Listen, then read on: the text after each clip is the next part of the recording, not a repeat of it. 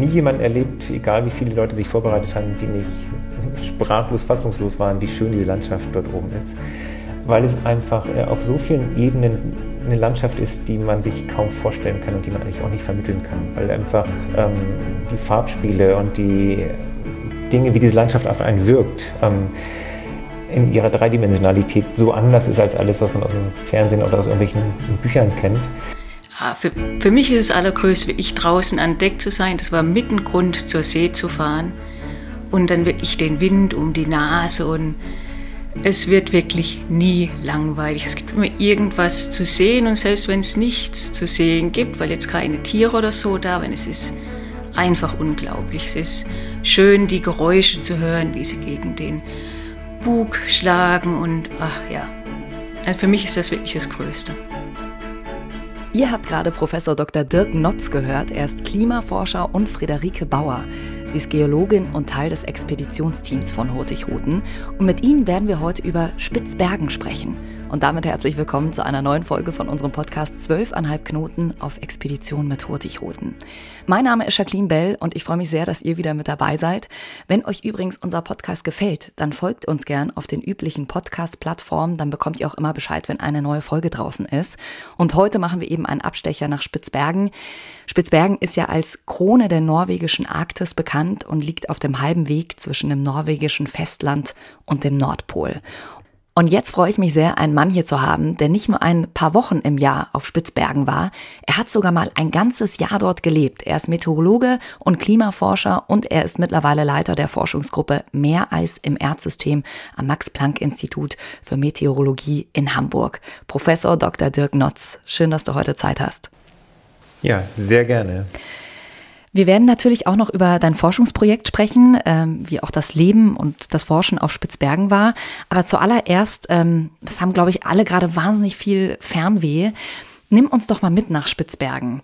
Wir sind jetzt dort, ein bisschen Kopfkino. Was siehst du, was fühlst du, was riechst du und was hörst du?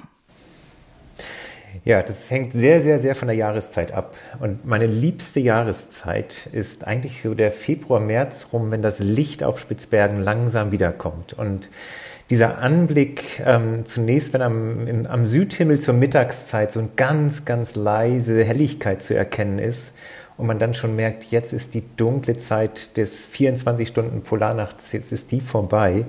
Ähm, das ist immer besonders aufregend. Und wie dann aber das von Tag zu Tag eine halbe Stunde länger wird und wie dann langsam wirklich echte Farben dazukommen ähm, und dann halt den Februar hindurch ein unglaubliches Farbenspiel am Himmel herrscht, noch lange bevor man die Sonne sieht. Ähm, unglaubliche Pastelltöne, die sich in diesem Eis brechen. die ganz, ganz klare kalte Luft, äh, minus 20, minus 25 Grad vielleicht, das Reiben der Eisschollen aneinander. traumhafte Zeit. Und auch eine unglaubliche Stille, oder? Ja, auch das hängt davon ab, wo man ist ähm, und vor allem auch, wie das Wetter ist. Auf Spitzbergen ist es doch häufig sehr, sehr windig. Ähm, das heißt, es ist häufig keine absolute Stille, sondern diese Stille der Natur, wo man halt den Wind hört, wie er sich an einer ähm, Felskante bricht oder wie er leise die Schneekristalle so über den Schnee stieben lässt. Also man hört dann wirklich den, das leise rieselt der Schnee ist auf Spitzbergen halt keine leere Redewendung, sondern der rieselt wirklich leise. ähm, und wenn ich dann halt auf, auf dem Meer bin, wo ich halt auch häufig unterwegs bin, dann dieses Knacken der Eisschollen gegeneinander, das Reiben aneinander, ähm, all diese leisen Naturgeräusche, die es ähm, einfach wunderbar machen, auch akustisch dort oben zu sein und auch das zu jeder Jahreszeit. Was, was hast du das erste Mal gedacht, als du auf Spitzbergen angekommen bist? Also ein allererstes Mal? Im Moment des Ankunfts, der Ankunft war ich ein bisschen enttäuscht, weil man halt, wenn man mit dem Flugzeug dort ankommt, ähm, als Student ich damals, ähm, und dann in, die, in, den Hauptort fährt, dann fährt man erstmal im Prinzip durch so die Außenbezirke dieses Ortes, die so ein bisschen Industrielagermäßig ähm, sind. Da musste ich mich erstmal daran gewöhnen, dass man, das war, ist halt der erste Einblick, den man, oder Eindruck, den man dort oben hat. Ähm, aber das war dann sehr, sehr schnell vergessen, als ich dann in die Studentenhäuser kam, die halt ganz am Stadtrand Richtung Gletscher sind und wo man dann aus dem Fenster schaut und einfach nur noch Berge, Schnee, Gletscher, Eis sieht ähm, und einfach merkt, ja, jetzt bin ich, jetzt bin ich hier angekommen und damals auch mit dem Wissen, ich bleibe jetzt auch erstmal ein bisschen. Ja, das ist unglaublich, wenn man plötzlich aus dem Küchenfenster guckt und nicht irgendwie die Häuserwand vor sich sieht, sondern diese, diese unglaubliche Natur, mit der man jeden Tag aufsteht, oder? Mhm. Ja, und ähm, es ist halt nicht nur die, die starre Natur, sondern zum Beispiel mitten durch den Ort marschieren dann die Rentiere und kommen dann beim Küchenfenster vorbei. Und ähm, das andere, was halt auch besonders ist, ist, sobald man halt von diesen Studierendenhäusern Richtung Wildnis geht, dass man zum Beispiel immer ein Gewehr dabei haben muss, weil es einfach sein kann, dass einem da Eisbären begegnen. Also auch das führt halt nochmal dazu, dass man sich ganz anders nochmal exponiert fühlt, ähm, weil man halt einfach aufpassen muss, sobald man den Ort verlässt ähm, ist es einfach in vielerlei Hinsicht gefährlich. Und zum Beispiel das, die erste Woche des Studiums dort oben ist ein reines Überlebenstraining, ähm, wo es dann darum geht, wie bewege ich mich auf Gletschern, wie kann ich Lawinengefahren einschätzen, ähm, was passiert, wenn ich durchs Eis breche, wie fahre ich ein Schneemobil, ähm, aber halt auch, wie schütze ich mich vor, vor Eisbären dort oben. Es leben ja auf Spitzbergen mehr Eisbären als Menschen. Ist dir da mal irgendwas Brenzliges passiert, dass du gedacht hast, huh, äh, zum Glück gab es diese äh, Eingewöhnungswoche? Ähm, ja, mehrmals. Also ich habe viele Begegnungen mit Eisbären gehabt dort oben. Ähm, eine Begegnung, die war nicht unbedingt brenzlig, die fand ich eher lustig. Ähm, wir waren mal drei Wochen dort oben zu einem Forschungsaufenthalt in einer kleinen Hütte. Und diese Hütte hatte drei Bereiche. Sie hatte zum einen den Bereich der Haupthütte, der halt geheizt war, wo wir gelebt haben. Ähm, das war eine Tür. Die zweite Tür, das war so die Nothütte, die immer offen steht, ähm, dass man, wenn man in Gefahr gerät, einfach da rein kann und ähm, die ist halt nicht geheizt, da haben wir unsere gefrorenen Lebensmittel aufbewahrt. Und dann gab es die mittlere Tür, das war die Toilettentür. Und wir kamen abends einmal von unseren Messungen nach Hause und irgendwie sah die Hütte anders aus als, ähm, als sonst. Und die Toilettentür war weg. Ähm, und zwar ist anscheinend ein Eisbär vorbeigekommen und hat sich von den drei Türen ausgerechnet die Toilettentür ausgesucht, um mal zu schauen, was dahinter ist. Ähm, und wir haben alle nur gedacht, dass wir wirklich Glück gehabt haben, dass wir in dem Moment ähm, nicht ein dringendes Bedürfnis gehabt hatten, als der Eisbär vorbeikam. Das hätte doch sehr, sehr gefährlich werden können. Und am nächsten Morgen haben wir genau diesen, genau, am nächsten Morgen haben wir genau diesen Eisbären wahrscheinlich auch getroffen, als wir nach dem Zähneputzen vor die Tür traten, um den Zahnpastaschaum auszuspucken. Da stand direkt vor uns dann eine Eisbärenmutter mit ihrem Jungen und hat uns völlig entgeistert und erschreckt angeschaut, wahrscheinlich weil wir so Schaum vor dem Mund hatten, ähm, hat sich auf der Stelle umgedreht und ist davon galoppiert. Also das waren eher so die lustigeren Ergebnisse, äh, ähm, Erlebnisse, die wir dort hatten. Ähm, es gibt aber halt auch andere, die einen sehr nachdenklich stimmen, wenn man heutzutage zum Beispiel gerade im Sommer dort oben an Land Eisbären trifft, die halt es nicht geschafft haben, mit dem sich zurückziehenden Packeis nach Norden ähm, zu bewegen ähm, die einfach auf Spitzbergen gestrandet sind den Sommer über und häufig komplett ausgehungert sind. Und das sind dann auch Begegnungen, die wirklich sehr, sehr gefährlich werden können, weil dann auch klar ist für den Eisbären, wenn ich dich jetzt nicht fresse, dann ist es bald um mich geschehen. Das heißt, da wird man wirklich dann nicht mehr aus Neugier nur betrachtet, sondern als echte Beute. Und das sind dann die Begegnungen, wo es sehr, sehr schwierig ist, teilweise die Eisbären dann auch zu vertreiben. Ja. Bevor wir jetzt noch ein bisschen tiefer einsteigen in die Zeit auf Spitzbergen, du hast ja eben Meteorologie studiert, äh, bist regelmäßig auf Expeditionen und beschäftigst dich ähm, seit ganz vielen Jahren mit dem Thema Meereis. Hast es gerade eben schon gesagt, dass das ein, auch ein sehr kritisches Thema ist. Wie kam es denn überhaupt dazu, ähm, dich mit diesem Thema so sehr zu beschäftigen? Also woher kam die Faszination? ich war einfach als Jugendlicher schon immer fasziniert von den Polargebieten. Und als ich dann irgendwann mitbekam, dass es wirklich möglich ist, für ein Jahr dort oben zu studieren, ähm, hatte ich das damals mit meinen Professorinnen und Professoren hier durchgesprochen. Ich hatte hier an der Universität Hamburg studiert. Ähm, und die haben mir alle durchweg abgeraten und haben gesagt, das macht sich überhaupt nicht gut im Lebenslauf nach Spitzbergen zu gehen. Ähm, geht doch lieber an irgendeine renommierte Universität irgendwo in Amerika, in England, wo auch immer. Und ich habe aber für mich gesagt, nein, ich möchte das gerne. Und ich fand es einfach toll, dieses Programm, was diese Universität da oben anbietet, äh, mit diesen sehr spezifischen Studienkursen, mit der Feldarbeit dazu. Und es ist eine Entscheidung, die einfach meinen ganzen Lebensweg dann anschließend geprägt hat. Ja, Wahnsinn, aber dass dir auch äh, einige Professoren davon abgeraten haben, das ist ja krass. Ja, weil sie halt meinten, es sieht im Lebenslauf dann aus, als hätte man da oben einfach nur Spaß gehabt, weil es halt keine renommierte Universität in dem Sinne ist. Ja. Ähm, sie ist aber einfach sehr spezialisiert und ähm, bietet halt Kurse, die es sonst nirgendwo gibt und insbesondere in dieser Verbindung mit der Feldarbeit. Und das fand ich damals einfach unglaublich spannend. Und ich habe eigentlich bisher im Leben fast immer genau die Sachen gemacht, auf die ich Lust hatte und bin mit dem Motto eigentlich bisher ganz gut gefahren. Sehr gut. Das ähm, eben ähm, Nochmal ganz kurz dieses Auslandsjahr auf Spitzbergen. Ähm, da hast du arktische Geophysik am University Center in Svalbard, äh, norwegisch äh, ist ja auf Deutsch die kühle Küste, ähm, studiert, warst dann aber auch nochmal von 2014 bis 2017 Gastprofessor für ähm, physikalische Ozeanographie dort. Ja, also ja, also, ja ähm, im Prinzip schon. Ich bin, ähm, und das meine ich halt, dass mich das eine Jahr als Student dort oben wirklich geprägt hat. Ich war seitdem wirklich eigentlich jedes Jahr auf Spitzbergen, auch immer an der Universität dort. Ähm, zunächst noch im Rahmen meiner Doktorarbeit für drei Jahre habe ich die Feldarbeit mit der Universität gemacht und war dann seit ähm, dem Ende meiner Doktorarbeit jedes Jahr als Gastdozent oben, um Vorlesungen zu halten.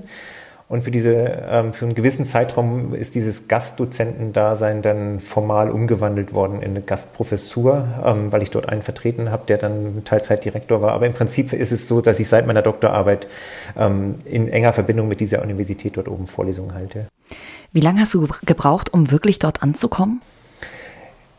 Das ging sehr, sehr schnell, ähm, weil es einfach, ähm, man sich einfach reinfallen lassen kann in diese Landschaft und ähm, diese Landschaft einen auf ihre Art willkommen heißt. Das heißt, für mich war das dort ankommen viel, viel einfacher und ging viel schneller als das hinterher wieder hier ankommen. Ähm, weil das Hiersein, sozusagen das Leben in einer Großstadt, viel weniger auf den Menschen zugeschnitten ist als die Natur dort oben in gewissem Sinne. Und ich fand es extrem schwierig, mich hier daran zu gewöhnen, was man alles wieder ausfiltern muss. Weil man halt dort oben, wenn man ein Jahr dort lebt, ähm, eigentlich versucht, alles, was es an Informationen gibt, aufzusaugen, ähm, weil all das überlebenswichtig sein kann, dass man mitkriegt, wo ein Gletscher gefährlich ist, dass man immer die Augen offen hat, auf die ganze Landschaft guckt. Ähm, Im Prinzip mit diesem 360-Grad-Blick, ist da irgendwo ein Eisbär, ist hier irgendwo eine Gletscherspalte, ist da irgendwo ein Riss im Eis, ähm, muss ich auf irgendwas aufpassen.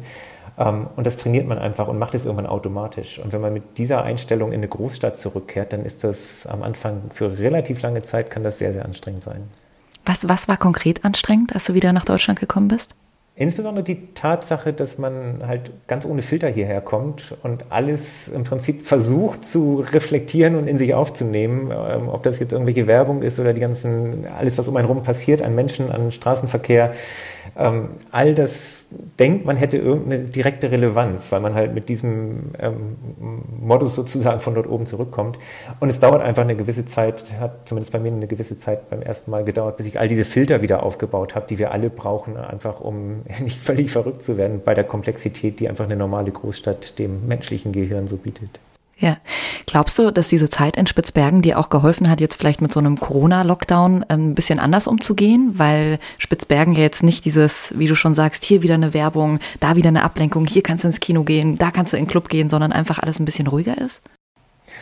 Ähm, ja, ich glaube, das ist, äh, ich weiß nicht, ob sozusagen die Zeit auf Spitzbergen selbst mich ähm, dafür besser vorbereitet hat. Ich glaube schon, dass auch Menschen, die für ein Jahr nach Spitzbergen freiwillig gehen, ein gewisses Mindset von Anfang an schon mal mitbringen, ähm, was einfach auch beinhaltet, dass man ähm, mit sehr viel Ruhe sehr gut umgehen kann. Was ich allerdings schon ähm, denke, dass ich zum Beispiel auch durch die zahlreichen Expeditionen, die ich sonst noch gemacht habe und durch die Erfahrung, wie man ähm, auch dort in sehr, sehr unter sehr schwierigen Bedingungen auch mit Gruppen, die das zum ersten Mal erleben, für die ich dann Verantwortung habe, wie man mit denen umgeht, ähm, dass mir das sehr geholfen hat, auch in, in dieser Zeit jetzt hier ähm, vielleicht A, für mich selbst gut durchzukommen, aber B, auch vielleicht anderen teilweise zu helfen, gerade wenn ich auch Vorlesungen an der Universität halte, ähm, gut durch diese Zeit zu kommen. Was sind da so Tipps, die du mitgeben kannst? Ich glaube, für mich die zwei wichtigsten Tipps sind äh, Humor und Routine. Ähm, die helfen einem extrem stark. Ähm, und zwar ist die Routine so wichtig, weil sie einem das Gefühl von Ausgeliefertsein nimmt, so ein bisschen. Ähm, weil ein ganz großer Teil der Belastung, die ja aus solchen Situationen erwächst, das Gefühl ist eigentlich nichts tun zu können. Und dieses Gefühl von Ausgeliefertsein, damit können Menschen unterschiedlich gut umgehen.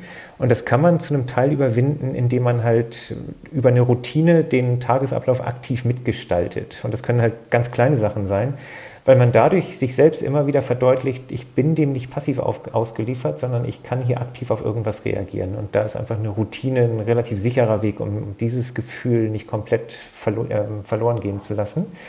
Und Humor hilft irgendwie doch fast Hilft immer, irgendwie immer, ne? Darum so als, als zweite ja, Zutat. Ähm, das stimmt. Finde ich den eigentlich sehr hilfreich. Ja, und vielleicht auch äh, so ein Podcast, glaube ich, wo man mal kurz entfliehen kann, wenn ich diese, sich diese ganzen Kommentare auch gelesen habe von den Leuten, dieses auch schön Kopfkino und sich mal wieder irgendwie schöne Gedanken machen und dran zu denken, dass man irgendwann mit Hurtigruten vielleicht unterwegs sein wird wieder ähm, auf so einem Schiff. Wie beschreibst du denn jemanden, der mit Spitzbergen noch gar nichts zu tun hatte, wie beschreibst du deine Zeit dort, diesen Menschen? Ähm, Richtig beschreiben kann man es nicht.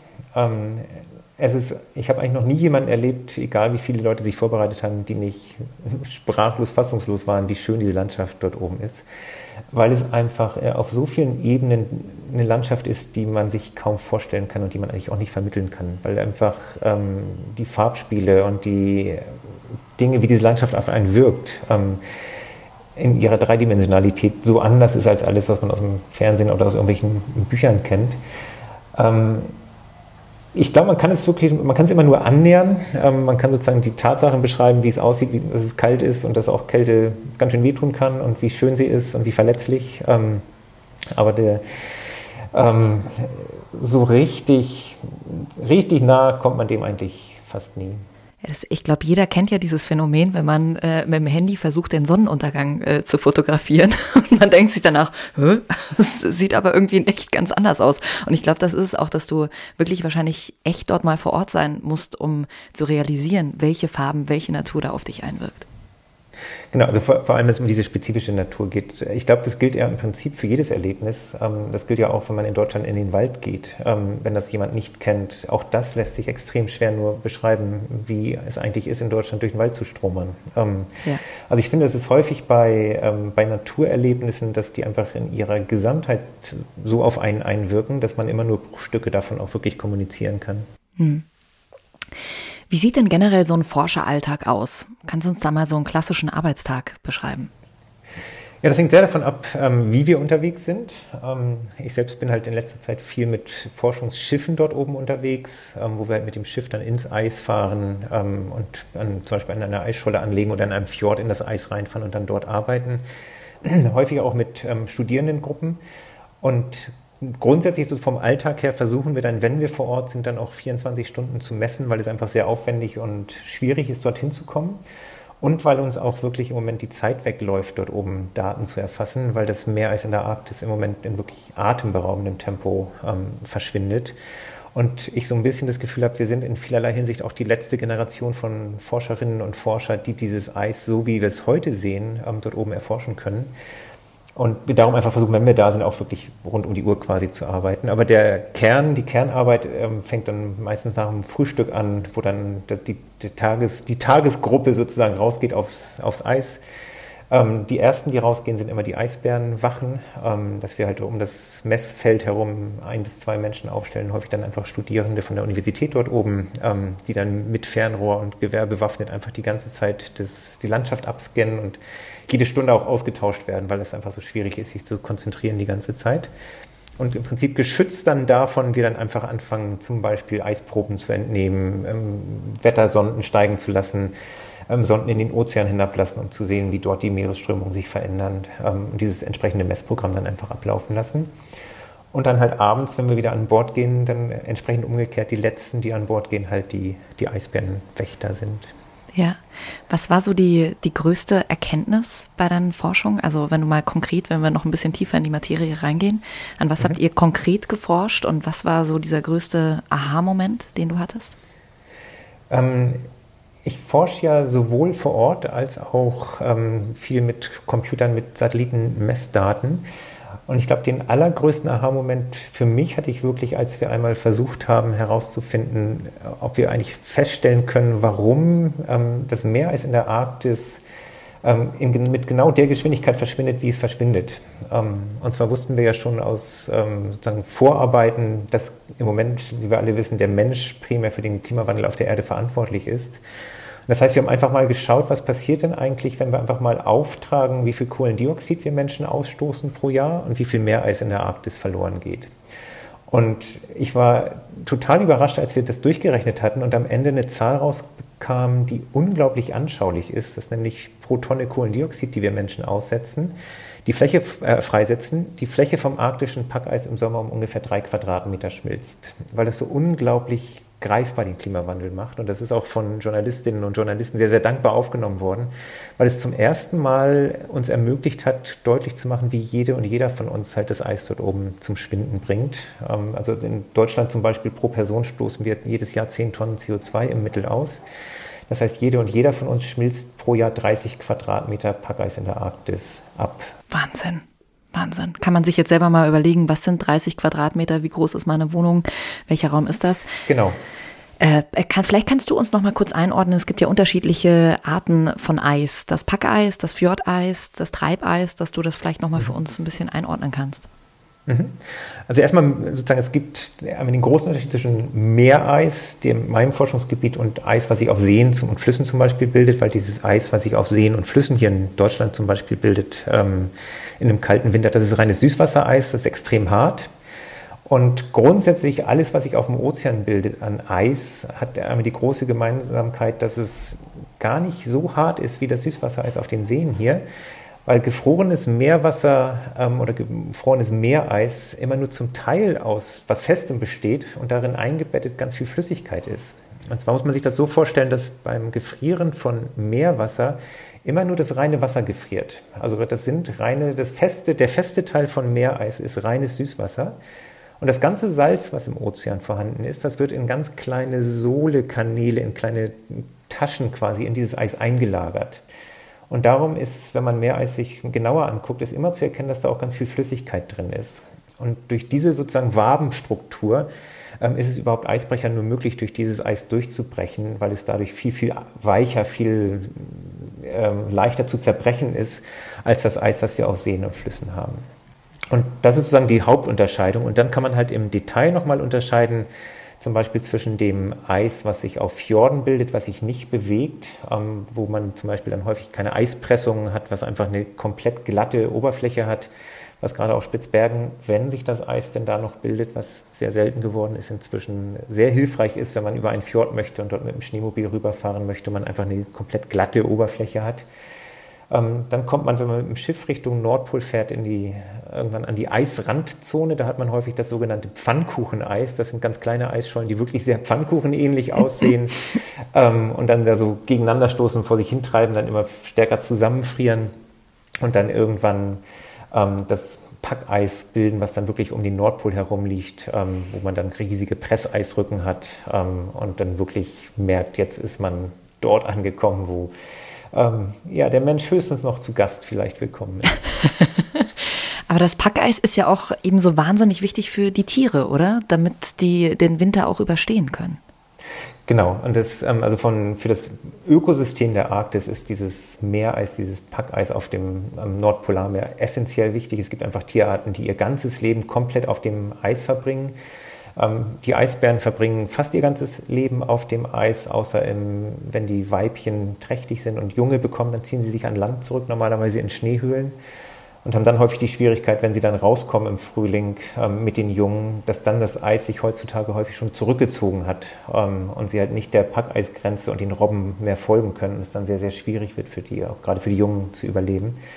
Ähm, Robben sind das ganze Jahr auf dem Eis unterwegs und auch an der Eisunterseite, die muss man sich eigentlich vorstellen wie so eine gigantische Wiese. Ähm, da wachsen alle möglichen Algenarten. Und das heißt, alles, was so im Nordpolarmeer an der Unterseite wohnt, ähm, grast häufig den ganzen, ganzen Sommer über dieses, ähm, dieses Feld an der Unterseite von Meereis ab. Das heißt, wenn dieses Meereis jetzt einfach immer weiter verschwindet und wir haben letztes Jahr eine Studie vorgelegt, wo wir gezeigt haben, dass wir wahrscheinlich das Eis komplett verlieren werden im Sommer in 10 bis 20 Jahren, ähm, dann wird dieses Ökosystem so in Zukunft nicht mehr existieren können. Und auch das ist halt wieder eins von den Dingen, wo ich halt das Gefühl habe, als Forschende läuft uns da wirklich die Zeit weg, ähm, weil wir das Klima der Erde im Moment so essentiell und so massiv verändern und gerade in den Polargebieten einfach eine Landschaft im Moment verschwindet, ähm, die es so in Zukunft dann einfach nicht mehr geben wird. Das zerbricht einem als äh, Naturliebhaber das Herz, oder? Wenn man sowas sieht.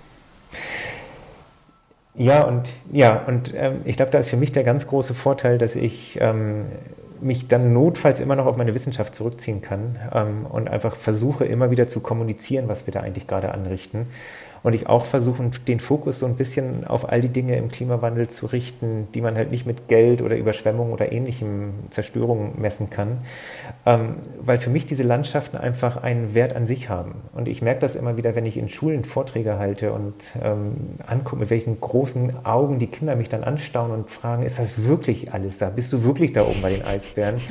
Und es nicht umsonst ja immer wieder irgendwelche Polarforscher-Sets von irgendwelchen Spielzeugherstellern ja. gibt, weil einfach diese Landschaften eine solche Faszination für Kinder ausüben.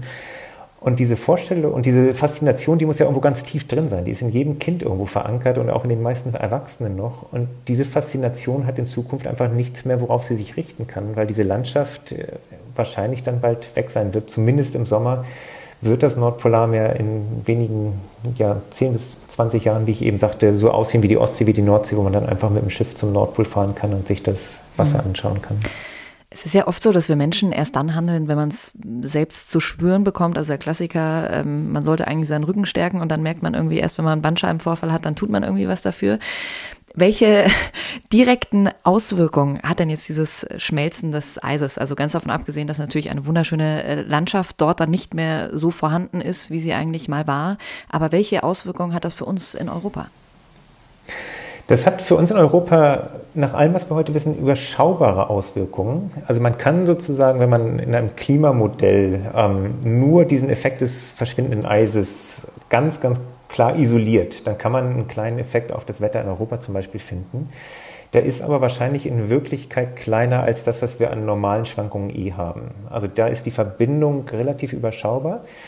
Ähm, das Eis schmelzt, also der viel wichtiger ist der Effekt von, von diesem Eisrückgang zum einen für mich als Anzeichen dafür, wie extrem der Klimawandel ist, den wir heute erleben. Also das, ähm, das Meereis sozusagen ein Frühwarnsystem im Klimasystem ist, um uns zu zeigen, dass wir gerade das Klimasystem der Erde massiv stören.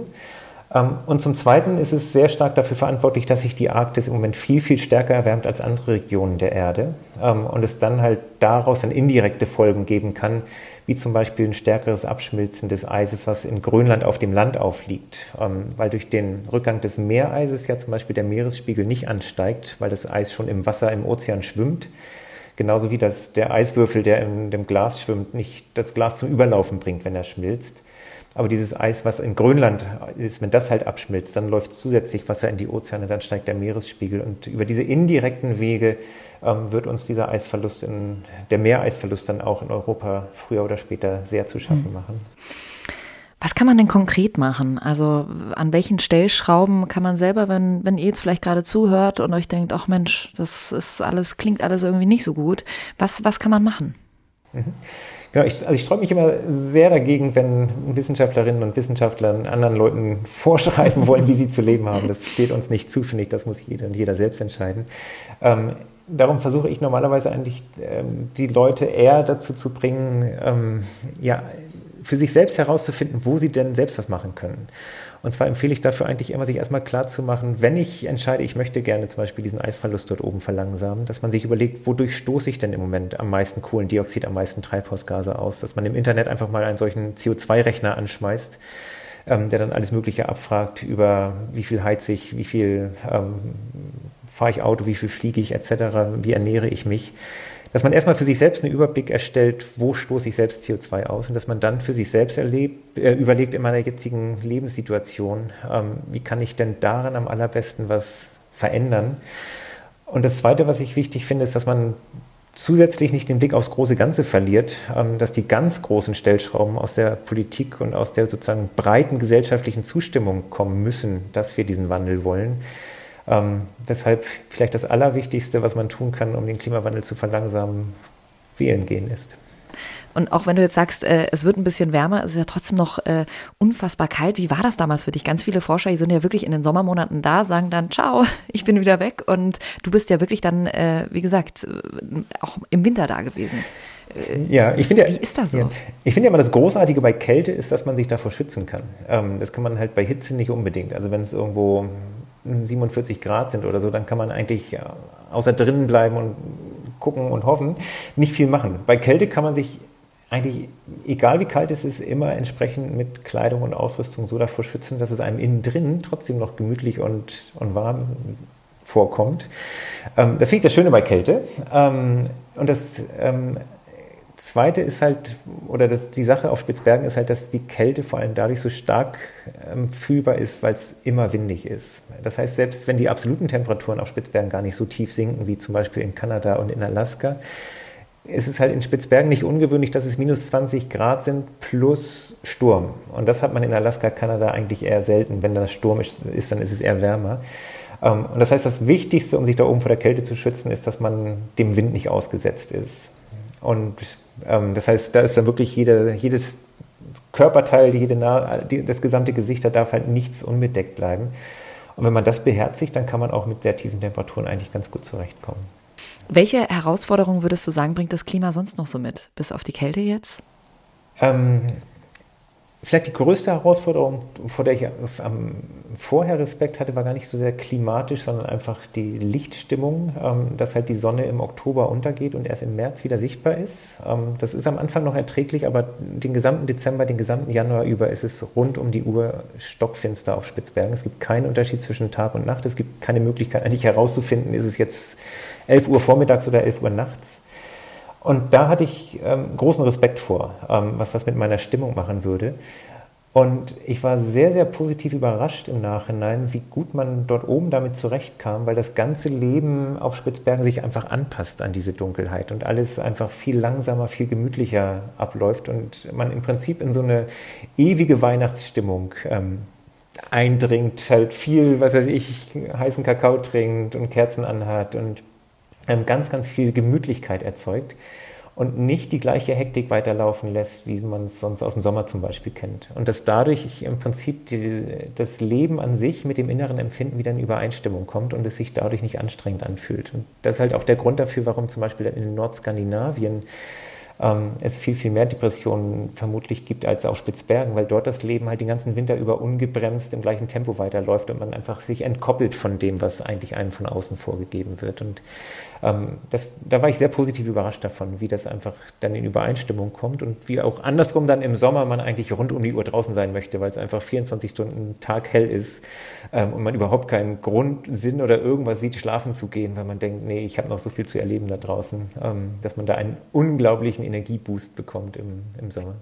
Äh, kann man da überhaupt schlafen? Also ich kenne das immer nur von mir. Ich kann wirklich immer nur mit komplett Rollos äh, runter, weil ich einfach nicht einschlafen kann, wenn es noch hell ist. Ja, das war besonders lustig, als, äh, als wir als Studentinnen und Studenten da oben waren, ähm, zu schauen, mit welchen Konstruktionen die Leute versucht haben, die Sonne auszublenden, halt mit aufgeschnittenen Cornflakes-Packungen an den Fenstern und weil die Vorhänge, also da war ich auch überrascht, die Vorhänge waren wirklich ganz, ganz dünner Stoff, die haben überhaupt nichts, keinen Unterschied gemacht. Ähm, das heißt, jeder und jeder hatte dann seine eigenen Techniken, dann irgendwie zu versuchen, das Zimmer zu verdunkeln. Ähm, und irgendwann gewöhnt man sich dann aber auch einfach dran.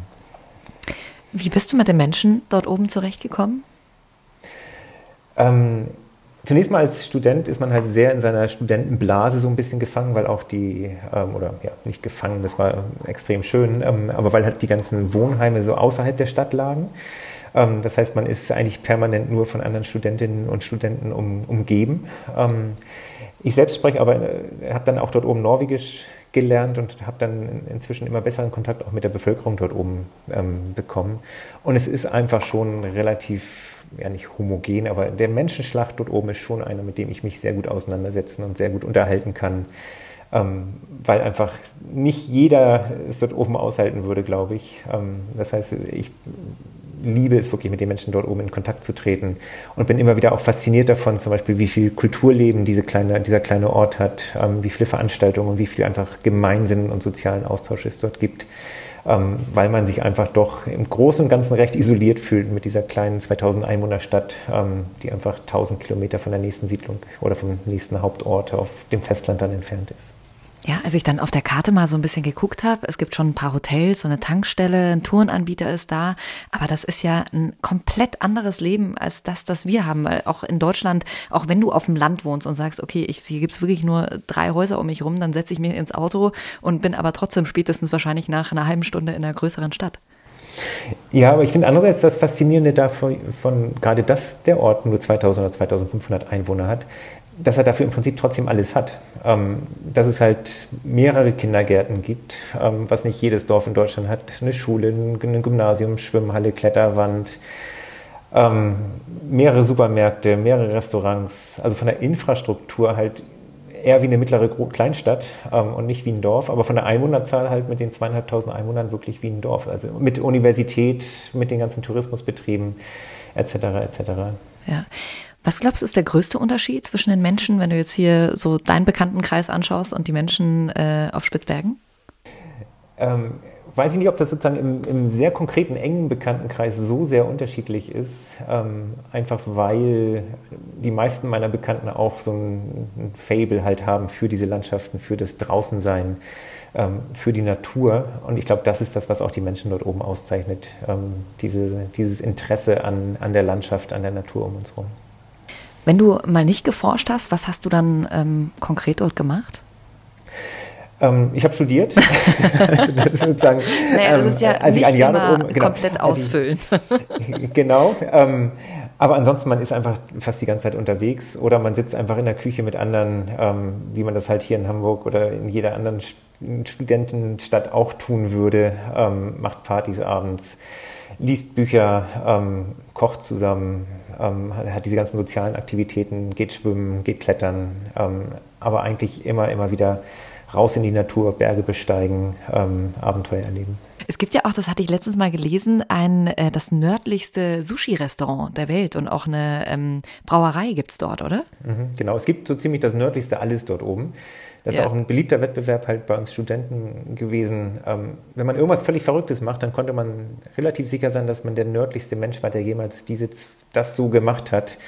Ähm, hat nicht immer einen Rekord im Eintrag im Rekordebuch gegeben, aber es stimmt. Es gibt dort oben eine kleine Brauerei, Gewächshäuser. Ähm, und das meinte ich halt. Also dafür, dass es ein wirklich kleiner Ort ist, ist es unglaublich, was für eine Bandbreite an, an Möglichkeiten und an Aktivitäten dort oben stattfindet. Wenn ich jetzt sage, ich bin generell am Nordpol, das interessiert mich sehr, alle Reisen, ähm, und da gibt es ja, ob es jetzt die Nordwestpassage war, die wir schon in unserer ähm, letzten Folge hatten, oder jetzt Spitzbergen, was, ähm, was ist besonders an Spitzbergen? Ähm, was mich an Spitzbergen interessiert, ist viel die, die Geschichte, ähm, die mit uns Menschen zusammenhängt. Ähm, dass Spitzbergen halt komplett unbesiedelt war bis vor 400 Jahren und man dann diese ganze gesamte menschliche quasi Besiedlungsgeschichte von Spitzbergen über die Walfänger, die Abenteurer, Kohlebergbau ähm, bis dann halt, halt zur Neuzeit mit der Forschung ähm, hat. Wie ähm, und es halt im Prinzip keine ähm, äh, Nation gab oder so, die schon immer da gewesen ist, sondern alles hat sich so über die Zeit entwickelt. Und ich finde dieses Wechselspiel von unserer Zivilisation mit einer komplett unberührten Landschaft, ähm, die ist auf Spitzbergen doch sehr, sehr klar sichtbar. Ähm, einfach aufgrund der Hinterlassenschaften, die es gegeben hat. Und ich finde immer, wenn ich an Spitzbergen denke, dann denke ich halt einen Großteil dieser Geschichte auch mit, ähm, was Spitzbergen so mit sich gebracht hat für, als Ausgangspunkt für irgendwelche Nordpol-Expeditionen, ähm, als Traumpunkt für irgendwelche Goldsucher, Kohle, Bergbau etc. Ähm, und alles auf einer unglaublich kleinen Fläche eigentlich. Also dass Spitzbergen ja ein, ein kleines Eiland nur ist, wenn man es sich von den Flächen her anschaut. Ähm, und dafür eine unglaubliche Kulturlandschaft auch, auch mit sich bringt. Ja, da werden wir gleich mit Friederike Bauer, die ja auch ähm, vom Expeditionsteam von Hurtigruten ist, auch noch ein bisschen äh, mehr auf die Geschichte eingehen. Wann geht's für dich das nächste Mal nach Spitzbergen?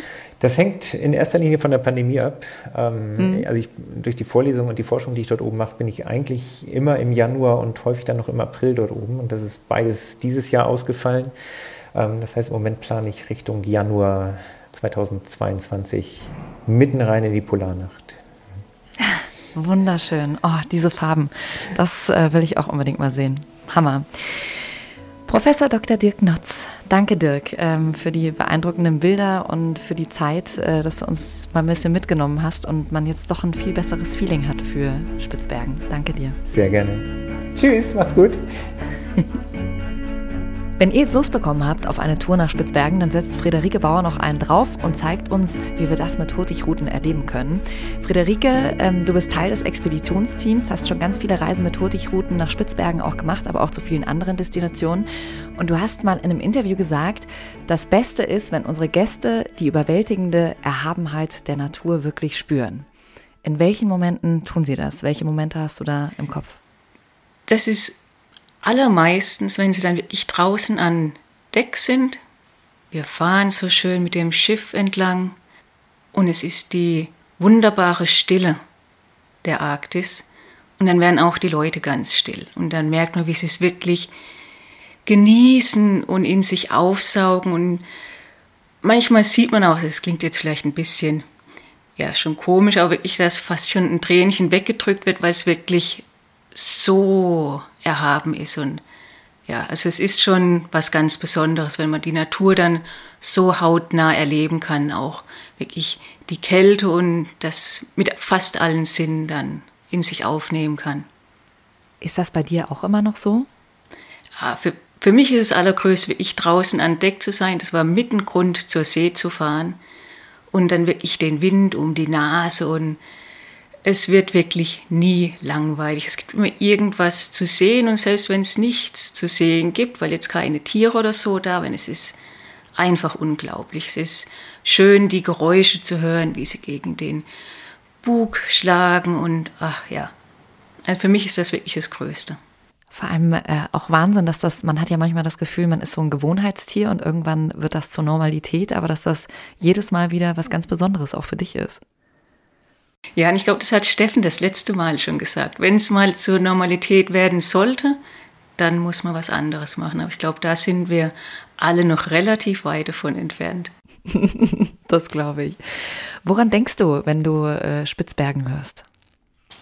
Spitzbergen ist für mich oder war für mich immer was Abgelegenes, ist es natürlich immer noch und einfach was ganz Besonderes. Das ist, da kommt man nicht jeden Tag hin und die Natur ist einfach so faszinierend mit den Tieren, die ganze Landschaft. Und wenn man dann auch tatsächlich dort ist, dann sieht es alles so öde und verlassen aus. Und wenn man es dann genauer betrachtet, dann sieht man die Faszination von der Natur, wie dann so kleine Pflänzchen versuchen, sich den Weg nach oben zu bahnen. Und dann bekommt man so nach und nach wirklich den Blick für das Ganze, die kleinen Blütenpflanzen. Wenn man dann genauer schaut, sieht man, dass eigentlich fast schon mehr aus Pflanzen ist, was natürlich leicht übertrieben ist, aber man fügt sich so langsam in die Natur und die Landschaft mit seinen Sinnen ein und bekommt dann deutlich einen Eindruck, was tatsächlich alles ja, dort oben an Leben ist.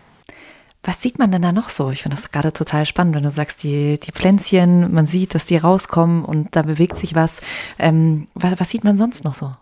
Ja, man hat natürlich die unterschiedlichsten Tierarten und ich finde es ja immer wieder faszinierend, warum die Vögel ausgerechnet nach Spitzbergen kommen, um dann dort ihre Brut zu pflegen und wirklich die nächste Generation aufzuziehen. Und dann hat man natürlich auch, ja, den Eisbären, den möchte jeder sehen, ist auch absolut faszinierend, wenn man dann aus sicherem Abstand sichtet und ja, verschiedene Robbenarten, dann, wie Dirk schon gesagt hat, die Rentiere, die dann überall rumlaufen, ist einfach, ja, man findet immer irgendwas, an dem, an dem das Auge dann gerade hängen bleibt und wo man auch eine ganze Weile mit dem Blick dann verweilen kann. Und jede Reise ist ja auch irgendwie anders, oder? Jede Reise ist was anderes. Man hat unterschiedliche Punkte, die man anlauft, aber natürlich wie auch zu Hause, das Wetter ändert sich die Natur ändert sich, dadurch ändert sich dann auch die ganze Lichtverhältnisse. Also ich bin noch nie müde geworden, mit meiner Kamera an Deck zu gehen und Bilder aufzunehmen, im Prinzip von, man würde sagen, immer dem gleichen, aber es ist immer anders, es wirkt immer anders und es gibt einem immer ein, ein anderes Gefühl und eine, eine ganz besondere Stimmung. Aber es ist auf den Fotos immer nie so wie in Wirklichkeit, oder? genau, es ist, man hätte es gerne so, aber es, ist, es kommt nie so raus, wie es dann tatsächlich war. Und in der Tat, richtige, natürlich habe ich Bilder vor mir, wenn ich jetzt an Spitzbergen denke, aber es sind ganz vieles auch mit, mit Gefühlen verbunden. Wie habe ich mich in dem Moment gefühlt, wenn ich dort war? Das ist ja was ganz Besonderes, so wie manchmal Gerüche einen zurückbringen in eine bestimmte Zeit oder so, dann sind es für mich Bilder, die ich von Spitzbergen sehe, die ich gemacht habe, die mir dann das Gefühl geben, wie, ja, wie das sich das anfühlt, wenn man auf Spitzbergen ist. Welches ist dein, äh, dein Lieblingsbild? Was hast du da gefühlt? Das ist eines der ersten, wo ich tatsächlich auf Spitzbergen war. Im Normalfall, wenn man auf Spitzbergen ist, ist man ja, trägt man auch eine Waffe, weil wir ja auch Ausschau halten müssen, ob jetzt ein Eisbär kommt. Aber ganz am Anfang hat man natürlich noch nicht genug Training am Gewehr. Und dann ist die beste Waffe, die auch immer die beste Waffe ist, das Binokular, also das Fernglas. Und dann kann man sich da auch mal ein bisschen ja, dem Ganzen hingeben. Ich weiß noch, das war eine relativ späte Anlandung und wir waren noch so mehr oder weniger im, in der Zeit der Mitternachtssonne, aber es wurde so ein bisschen ein Zwielicht und es war eine, ja, eine absolut magische Atmosphäre. So wenn man morgens super früh aufsteht, geht raus und denkt, ja, der Tag gehört mir. Ja. Niemand ist drumherum. Und genau so hat es sich angefühlt, nur noch viel besser. Also was absolut Besonderes. Bevor wir jetzt noch tiefer einsteigen, lass uns auch gleich mal über das Meereis sprechen. Ähm, da haben wir gerade mit Dirk auch schon drüber gesprochen. Ähm, wie erlebst du das Meereis? Wie erlebt ein Gast von Hurtigruten das Meereis? Es ist zum Teil so, wie, wie dir gesagt hat, dass es was Spannendes ist, wenn man das Eis dann hört. Man, man hört so die einzelnen Schollen. Und für uns auf der Reise ist natürlich auch immer die Frage, wie weit kommen wir? Wir arbeiten ständig mit der Eiskarte, um zu sehen, wo ist wirklich festes Eis, Packeis, wo ist Drifteis, wie, wie viel Drifteis können wir mit dem Schiff hinfahren und durchfahren und kommen wir unter, wie weit kommen wir? Das ist im Prinzip so die Frage. Und dann auf unserer Reise treffen wir natürlich immer wieder auf Eis und je weiter nach Norden wir kommen, umso höher ist natürlich die Wahrscheinlichkeit, dass wir dann an den ähm, Packeisgürtel kommen und dann ist das etwas absolut magisch, wenn dann sich so der riesige Teppich aus Weiß vor allem ausbreitet. Man fährt mit dem Schiff hin, also wir fahren nicht durch wie ein Eisbrecher, wir können schon gut mit dem Bug in das Eis hineinfahren und dann einfach mal so die Stimmung und die Geräusche, das alles entsprechend genießen. Ist denn dann äh, praktisch Schluss bei der Route? Also wenn du nicht mehr weiter durchkommst, gibt ja die unterschiedlichsten Routen bei euch und eben auch welche, wo du die ganze Inselgruppe komplett umrunden kannst. Ähm, aber das ist ja, wie gesagt, nicht immer möglich. Genau, also es hängt stark von der Saison ab. Wie weit sind wir im Sommer schon fortgeschritten und natürlich auch, wie weit hat sich das Meereis im Winter ausgebreitet. Also häufig versuchen wir nach Norden vorzustoßen zu den sieben Inseln, die gut auf 80 Grad Nord sind. Und da kommen wir aber häufig dann auch in den Bereich, wo das Meereis kommt. Also es ist nicht immer gesagt, dass man so weit kommt, aber egal wie weit man kommt, es ist immer ein absolutes Top-Erlebnis, weil das natürlich was, was man nicht jeden Tag hat, wo man dann auch wirklich Ausschau halten kann, was für Tiere das man vielleicht entsprechend sieht. Und es gibt Routen, die gehen die versuchen, um das Archipel herumzugehen, also wirklich auch um nur auslandet herum. Aber das ist schon eher nicht so häufig der Fall. Das wissen wir auch. Da muss man spät in der Saison sein. Da bereiten wir auch die Gäste immer drauf vor. Also wir, wir schauen auf die Eiskarte und genauso präsentieren wir dies unseren Gästen, sodass man auch Bescheid weiß, wie entwickelt sich das Eis wie sind die vorherrschenden Windrichtungen? Müssen wir damit rechnen, dass das Drifteis auf uns zukommt oder wird es unter Umständen weggeblasen? Und dann gibt es auch eine Route, die geht nicht ganz um das Archipel rum, sondern um Spitzbergen, was ja die größte ähm, Insel ist in der Inselgruppe. Und dann wird man durch die Hinlopenstraße hindurchfahren bedingt natürlich, dass nicht zu viel Drifteis da ist. Und das muss alles im Auge behalten werden. Ja. Und dann wird natürlich eng mit der Brücke zusammengearbeitet und ja, dann wird Ausschau gehalten, wo kann die Route tatsächlich entlang gehen. Aber das Schöne ist ja, das haben wir auch schon in der letzten Podcast-Folge mit Steffen eben gesagt, ähm, als es um die Nordwestpassage ging, dass das jedes Mal einfach ein Abenteuer ist. Und das ist das Schöne. Es ist äh, nicht dramatisch, wenn man sagt, okay, ab dem Moment kommen wir jetzt nicht weiter, sondern das gehört einfach zu dieser Reise dazu. Es ist eben nichts, dieses klassische, du buchst jetzt was und dann weißt du genau, äh, wohin die Reise führt, sondern es ist ein Abenteuer, es ist eine Expedition. Und das finde ich so wahnsinnig schön bei Hurtigruten. Absolut. Es ist, es ist eine Expeditionsreise. Es bleibt auch definitiv eine Expeditionsreise. Also man muss immer, immer mit den Wetter-, Wind-, Eisbedingungen arbeiten und nie gegen das Eis oder den Wind. Hurtigruten hat ja auch 1896 echte Pionierarbeit äh, geleistet bei der Etablierung der Sportsman-Route zwischen Hammerfest in Norwegen. Bezeichnen sich ja selber als die nördlichste Stadt der Welt. Da ist so ein bisschen umstritten, ähm, was jetzt als Stadt gilt und was nicht. Friederike, nimm uns mal mit auf eine kleine Reise. Ähm, was war denn damals die historische Rolle von Hurtigruten? Also Richard Witt war ja derjenige, der auch tatsächlich dann dafür gesorgt hat, dass um Norwegen relativ viele Leuchttürme neu aufgestellt wurden. Er war der Gründer im Prinzip von Hurtigruten und er hat auch ein erstes Hotel auf Spitzbergen eröffnet. Und von ihm und von da an gab es dann auch die Sportsmans Route, die wirklich von Hammerfest damals noch losging, an Björnöja vorbei und Richtung Spitzbergen. Also so, schon sehr früher Tourismus hat es die Leute schon sehr früh in die polaren Regionen getrieben. Und als dann Spitzbergen letzten Endes auch erschlossen war, wurde Spitzbergen zum Ausgangspunkt für ganz viele Expeditionen, die alle das Ziel hatten, den Nordpol zu erreichen. Vielleicht habt ihr schon mal von der Polarexpedition von Salomon August André gehört, 1897. Der ist von Spitzbergen mit einem Gasballon zum Nordpol aufgebrochen, mit dem Ziel, den Nordpol zu erreichen, beziehungsweise so nah wie möglich an ihm vorbeizufliegen, um dann in Alaska, Kanada oder in Russland zu landen. Aber er ist gescheitert. Vielleicht kannst du uns da noch ein paar tiefere Einblicke geben, Friederike.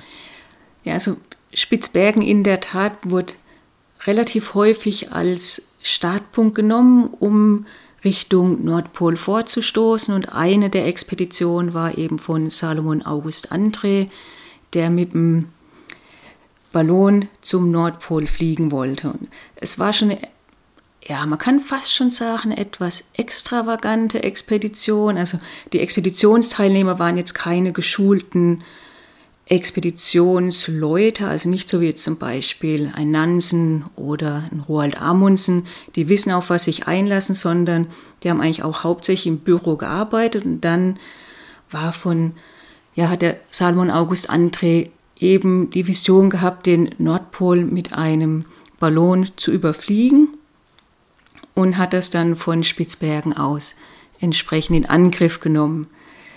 Es war schon 96 war der erste Versuch, aber da waren die Winde relativ schlecht, weil muss natürlich der Wind von Süden kommen, um einen nach Norden vorzu, voranzutreiben.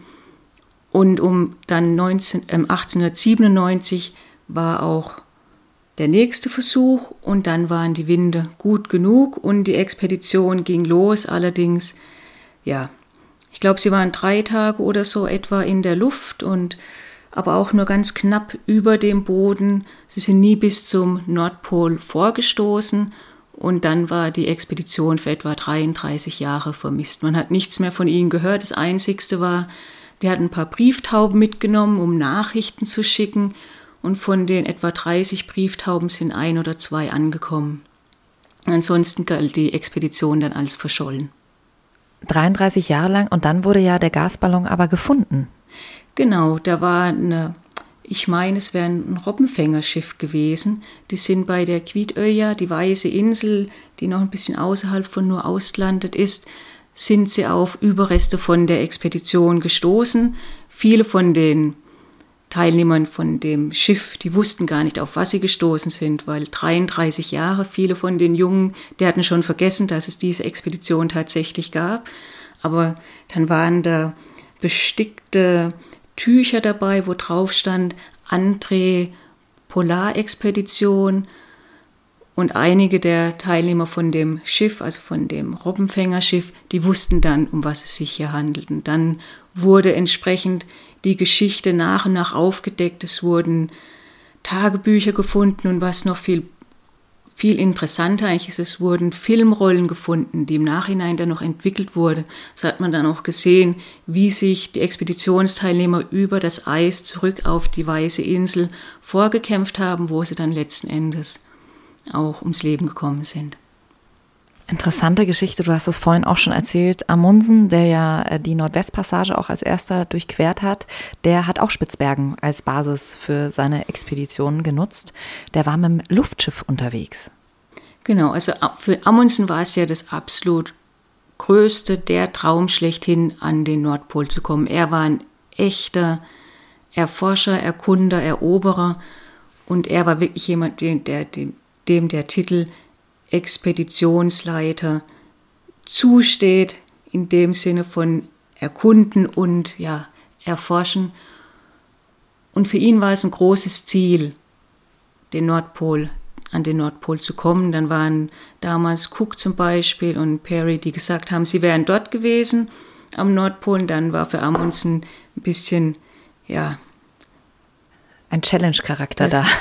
ja, genau. Okay. Und dann wurde aber klar, dass sie wohl den Nordpol nicht erreicht haben. Dann war für Amundsen wieder das Ziel groß. Er wollte da hinkommen. Er hat es mit Flugzeugen probiert, ein Jahr vorher und dann 26, 1926 hat er es zusammen mit Nobile, mit dem Luftschiff dann erwiesenermaßen den Nordpol überflogen.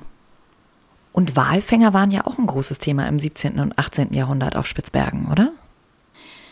Ja, also wie, wie Dirk schon gesagt hat, die Geschichte von Spitzbergen, die auf Rückstände davon trifft man immer wieder und die ist wirklich so vielfältig, die geht mit den Walfängern los. Spitzbergen wurde Nachweis oder es steht zumindest Wilhelm Barens zu, dass er Spitzbergen entdeckt hat Ende des 16. Jahrhunderts und auch von der Vielfalt der Wale dort berichtet hat. Und dann kamen die Walfänger, die dort für etliche Jahre dann den Walfang betrieben haben.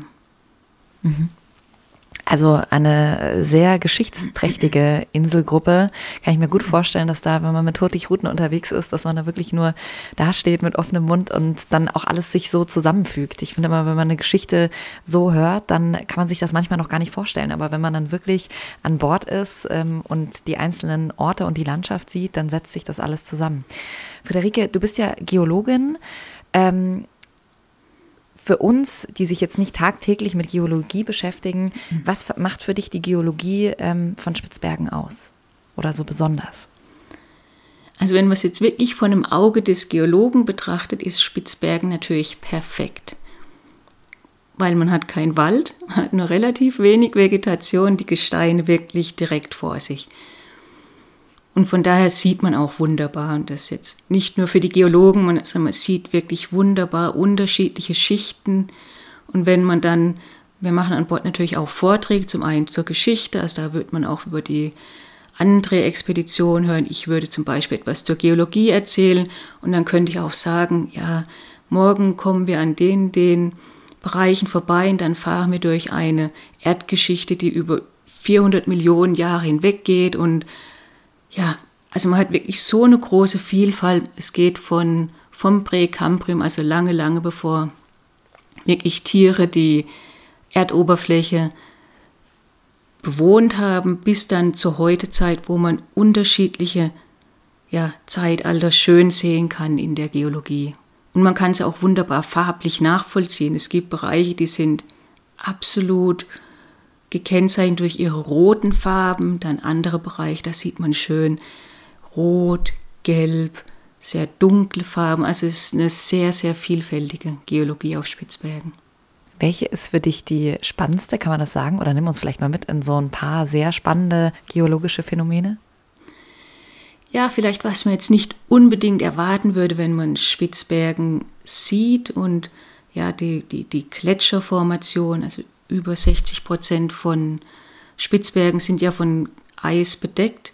Und dann kommt man in Bereiche, wie ich schon sagte, wo, wo schöne rote Gesteine sind. Und dann plötzlich kommen da so leicht gelbliche Bereiche.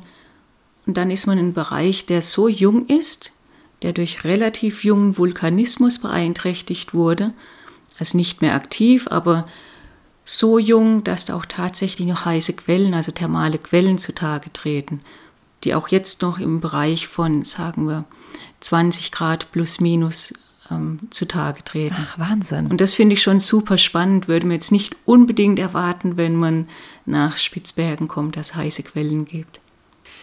Also ihr merkt schon, äh, viele interessante geologische Phänomene, aber du hast es vorhin ja auch schon gesagt, auch Tiere, ähm, die man da beobachten kann, die man sonst natürlich in seiner Umgebung nicht sieht, sind ein großes Thema. Gerade die Eisbären gibt ja ungefähr 3000 auf Spitzbergen, ist wohl die größte Population von Eisbären auf unserer Erde. Ähm, und es gibt weniger Menschen, die dort leben. Was müssen Besucher, die mit Hurtigruten unterwegs sind, beachten, wenn es äh, um Eisbären geht? Ja, es gibt natürlich ganz klare Regeln, die wir befolgen. Also ein, was wir von Hurtigruten an unser Team, was wir für Anforderungen an uns selber haben, aber natürlich auch vom Gouverneur auf Spitzbergen, den Süsselmann, gibt es ganz klare Richtlinien. Und eine der Richtlinien ist, wenn ein Eisbär an der Anlandestelle ist, dann darf man zum Beispiel nicht anlanden, was und eigentlich auch freiwillig nicht wirklich machen würde. Also da muss man schon gut aufpassen. Aber wenn wir jetzt mit dem Schiff eine Anlandestelle anfahren, dann werden wir schon frühzeitig auf die Brücke gehen. Wir positionieren unsere Teammitglieder. Wie gesagt, das Fernglas ist unser allerbester Freund. Und dann wird gut Ausschau gehalten. Sind, da, sind eventuell Eisbären da? Können wir Spuren sehen, dass Eisbären da waren? Ja. Und dann wird es erstmal eine gute Zeit lang wirklich gescreent, ob da etwas ist. Dann werden wir an Land gehen Zuerst geht das Expeditionsteam an Land, dann wird die Anlandestelle gesichert. Wie gesagt, wir haben Gewehre, die werden nicht durchgeladen, aber so bereit gemacht, dass sie im Falle eines Falles schnell durchgeladen sein können. Und natürlich haben wir Signalpistolen, das wäre das erste Mittel, um einfach den Eisbären zu erschrecken, sollten wir tatsächlich einen finden. Und dann wird das entsprechende Gebiet abgesucht, ob alles sicher ist. Und erst wenn klar ist, dass in der Gegend keine Eisbären sind, dann können die Gäste an Land kommen. Es gibt ja wahnsinnig viele andere Tiere noch auf Spitzbergen. Was kann man da sonst noch, welche Tiere kann man da sonst noch so beobachten? Ja, die Rentiere hatten wir und dann natürlich Walrosse, die sind ja auch echt super knuffig und das möchte auch wirklich jeder gerne, ja. gerne sehen. Und hat man auch relativ häufig Glück, mal ein bisschen weiter weg, mal im Wasser. Und ja, die sind schon echt super schön anzuschauen, sind so mächtige Tiere wenn sie dann doch so relativ schwerelos durchs Wasser schwimmen, ist schon super. Und natürlich gibt es diverse Vögel, die dort auch brüten. Und ich weiß, ich weiß auch selber von aus eigener Erfahrung, habe ich immer gedacht, ja gut, Vögel, Mhm. Ja, ist halt ein Vogel, ne? Aber wenn man sich dann mal tatsächlich ein bisschen drauf einlässt und das einfach mal zulässt, dass das, ja, sich das anzuschauen, dann ja, bekommt man so ein bisschen Gespür dafür und dann ist es auch wirklich etwas super Spannendes, die da zu beobachten, wie sie da ihre Brut pflegen und ja, Wahnsinn, wie sie in, in so einer Umwelt, in so einer Umgebung auch tatsächlich dann die Nahrung finden, nachzuchten. Also das finde ich schon super spannend. Das Tolle ist ja auch bei den Reisen, dass man auch wirklich, wie gesagt, dieses Wissen mit dazu bekommt, dass man in eurem Science Center, das ihr auch an Bord habt, dass man da Dinge lernt und dann sieht man sie eben direkt, äh, wenn man an Land ist. Wenn äh, ihr jetzt gerade zuhört und vielleicht sagt, ah ja, das äh, unbedingt, ich würde jetzt gern vielleicht sogar für den Sommer schon die erste Reise nach Spitzbergen planen, was macht aus deiner Sicht so eine Reise mit Hurtigruten aus? Ich denke, ein Punkt ist sicher die gute Stimmung an Bord. Also es wird viel gelacht und man hat wirklich eine super Atmosphäre an Bord und dann natürlich auch die unterschiedlichen Vorträge, sodass man mitgenommen wird in die unterschiedlichen Zeiten, in die Geschichte, in die Geschichten, weil selber hat man vielleicht gar nicht so den Blick jetzt für eine andere Expedition oder die unterschiedliche Tierwelt, die es da gibt. Und dann natürlich auch, wie gesagt, das Science Center.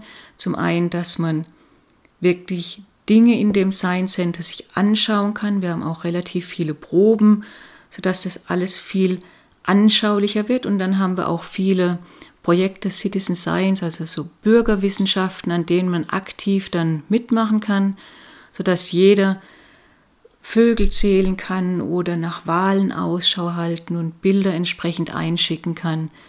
Und häufig haben wir auch wirklich Wissenschaftler an Bord, die Wissenschaft betreiben und dann uns alle daran teilhaben lassen, was jetzt gerade das Projekt ist. Und eben direkt an der Wissenschaft kann man schauen, wie die Wissenschaftler dann Proben nehmen und entsprechend auch forschen. Wie sieht es für die Gäste aus, wenn man an Land geht? Was, was können sie da erleben mit euch? Also es, natürlich, wir gehen an Land und dann ist, glaube ich, das Erste schon mal überhaupt an Land zu sein. Dann wirklich das auf sich wirken lassen und je nachdem, wo wir sind, gibt es vielleicht Überreste von der Pomorenzeit, also die russischen Jäger, die auch auf Spitzbergen waren, oder die frühen Trapper auf Spitzbergen oder von den frühen Walfängern wirklich in die Geschichte einzutauchen und das zu sehen. Dann kann man auch unterschiedliche Tiere entsprechend anschauen. Manchmal machen wir kleine Wanderungen in kleinen Gruppen, sodass man auch ein bisschen weiterkommt und dann entsprechend die Gletscherlandschaft und wirklich, ja, es ist ein, ein Riesenbild, was da auf einen kommt und dann haben wir auch die unterschiedlichsten Teammitglieder, also vom Expeditionsteam, die dann entweder was zur Pflanzenwelt sagen können oder zu den Tieren, die wir hier sehen von etwas Ferne oder die Vögel, die hier in der Felswand brüten. Also ist relativ viel Wissen in dem Expeditionsteam und die sind auch wirklich, ja, die möchten gerne ihr Wissen und ihren Enthusiasmus für ihr Gebiet dann entsprechend teilen. Du bist ja nicht nur auf den Reisen ähm, in Spitzbergen mit dabei, sondern auch äh, bei vielen anderen Routen. Wenn uns jetzt manche zuhören, die sagen, sie können sich nicht ganz entscheiden, was sie machen sollen, was ist das Besondere an Spitzbergen oder ähm, für, für wen ist Spitzbergen besonders gut?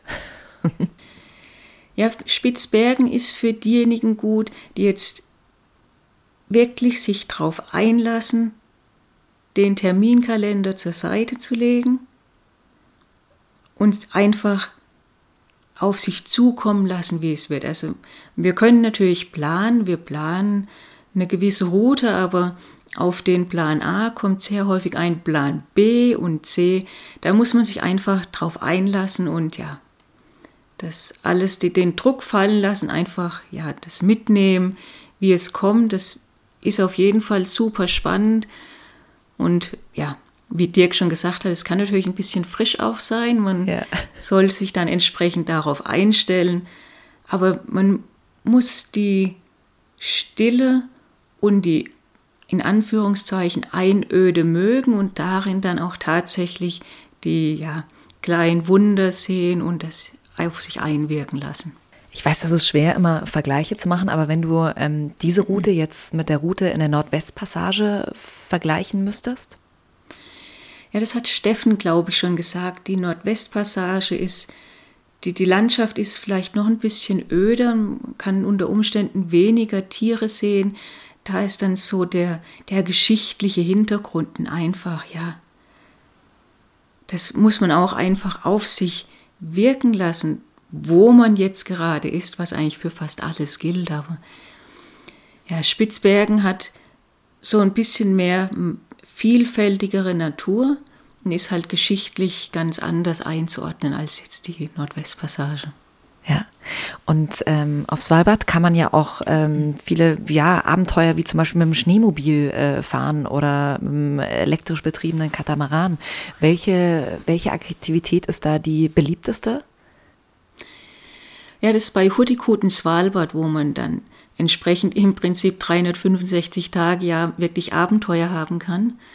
Und ich denke schon mit dem Schneemobil, dadurch, dass elektrisch betrieben ist, das ist schon absolut spannend. Man, man stellt sich vor, dass man dann nahezu lautlos durch die Schneelandschaft fährt und dann einfach, ja, den kalten Wind um die Nase und dann sind die Guides natürlich auch absolut begeistert von, von der Gegend und wissen unheimlich viel und können einem dann wirklich auch zeigen, was man sehen kann. Und ja, ich denke, das Schneemobilfahren ist schon ein absolutes Highlight oder natürlich auch mit den Hundeschlitten. Das glaube ich. Hunde sind ja auch immer super knuffig. Ja, die ziehen immer gut. Genau. Wie, äh, was hast du für ein Gefühl, wenn die Gäste dann ähm, von Bord gehen nach der Zeit, ähm, wenn ihr unterwegs wart und ihr habt viel zusammen erlebt? Was, was bringen dir die äh, Gäste da entgegen? Die Gäste sind meistens ein bisschen traurig, dass es jetzt von Bord geht, dass es vorbei ist. Und es sind die unheimlich vielen Eindrücke, die sie mitnehmen, die vielen Facetten von der Reise, ich von der Geschichte, die Geschichten, die Tierwelt, die Landschaft, aber auch was sie sonst noch erlebt haben, weil was wir jetzt noch gar nicht besprochen haben, auf was man auch immer wieder stößt, wenn man jetzt vor allem weiter im Norden ist von Svalbard und das jetzt nicht unbedingt etwas Positives, ist auch unheimlich viel Plastikmüll. Also man soll es jetzt nicht unbedingt denken, wenn man dann hoch im Norden ist, auf den ja, sieben Inseln, mehr als 80 Grad Nord, dass dann wirklich unheimlich viel Müll plötzlich am Strand liegt. das ist jetzt nicht unbedingt irgendwelche Plastikverschlüsse von Flaschen oder Plastikflaschen, sondern unheimlich viele Fischereinetze, die dann hier entsprechend angeschwemmt werden. Und das ist auch einer der großen Punkte von Hurtigruten und AECO, also dem für die Expeditionsseereisen, das Pendant zu Ayato im, in der Antarktis, dann AECO im Norden, das ein großes Projekt ist, wirklich den Plastikmüll aufzusammeln, also Clean Up Svalbard, das aufzusammeln und dann entsprechend zu entsorgen und nicht liegen zu lassen, weil es natürlich für die Tiere äußerst schlecht ist und auch für die Umwelt und ja. Wie kommt der Müll genau dahin? Der wird dahin geschwemmt, hast du gesagt? Genau, es gibt da den, die, die Strömung, die entsprechend nach Norden gerichtet ist und dann von Russland entsprechend, also sie kommt natürlich von weiter südlich, dann über Russland und kommt dann hier entsprechend an und von daher wird sehr viel Müll, vor allem im nördlichen Bereich, angeschwemmt. Wahnsinn. Aber dann ja auch ein schönes Gefühl, da irgendwie mithelfen zu können.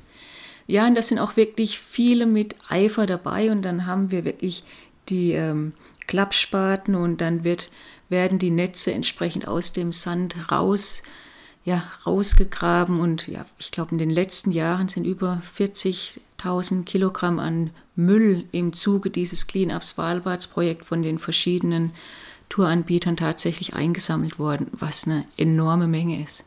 Du warst ja jetzt äh, Corona-bedingt wahrscheinlich auch die letzten Monate mehr zu Hause als auf dem Schiff. Wie sehen jetzt die Pläne aus für die nächsten Monate? Ja, die, die, die Glaskugel ist immer noch relativ neblig. Von daher ist es schwer zu sagen. Es hängt natürlich stark davon ab, wie, wie sich die Grenzen öffnen. Also wir sind auf jeden Fall in der Vorbereitung und die, die Schiffe, die sind im Prinzip bereit loszulegen. Wir warten nur darauf, dass es wirklich grünes Licht gibt. Es muss natürlich immer an die jeweiligen Bedingungen angepasst werden. Also dass jetzt Abstände eingehalten werden können. Also die Vorbereitungen laufen und wir hoffen, dass es dann wirklich zum Sommer wieder losgehen kann. Worauf freust du dich denn am meisten, wenn du jetzt wieder dran denkst, endlich an Bord zu sein? am allermeisten wirklich morgens wieder auf die Brücke gehen, mit dem Kapitän und der Crew an Bord schauen, ja, wie sieht's aus? Klappt das, was wir geplant haben? Wie ist das Wetter, wie sind die Eisbedingungen und dann wieder zum Mikrofon greifen und sagen, einen wunderschönen guten Morgen, meine Damen und Herren, und herzlich willkommen hier in New Orleans. Also das wäre so, dass, ja, wenn es dann wieder richtig losgeht. Ja. Schön, das klingt richtig gut. Ich kann es mir schon sehr gut vorstellen. Friederike, vielen, vielen Dank für die Einblicke, die du uns gegeben hast. Hat sehr viel Spaß gemacht. Dankeschön. Und wenn euch die Folge gefallen hat und ihr euch denkt, oh, schade, schon wieder vorbei, dann haben wir noch mehr interessante Einblicke für euch in unserem digitalen Magazin. Ähm, Interviews, Reportagen, Videos, Reisebeschreibungen, ganz viele spannende Geschichten gibt es da für euch über die Menschen bei Hurtigruten und die Themen, die sie bewegen.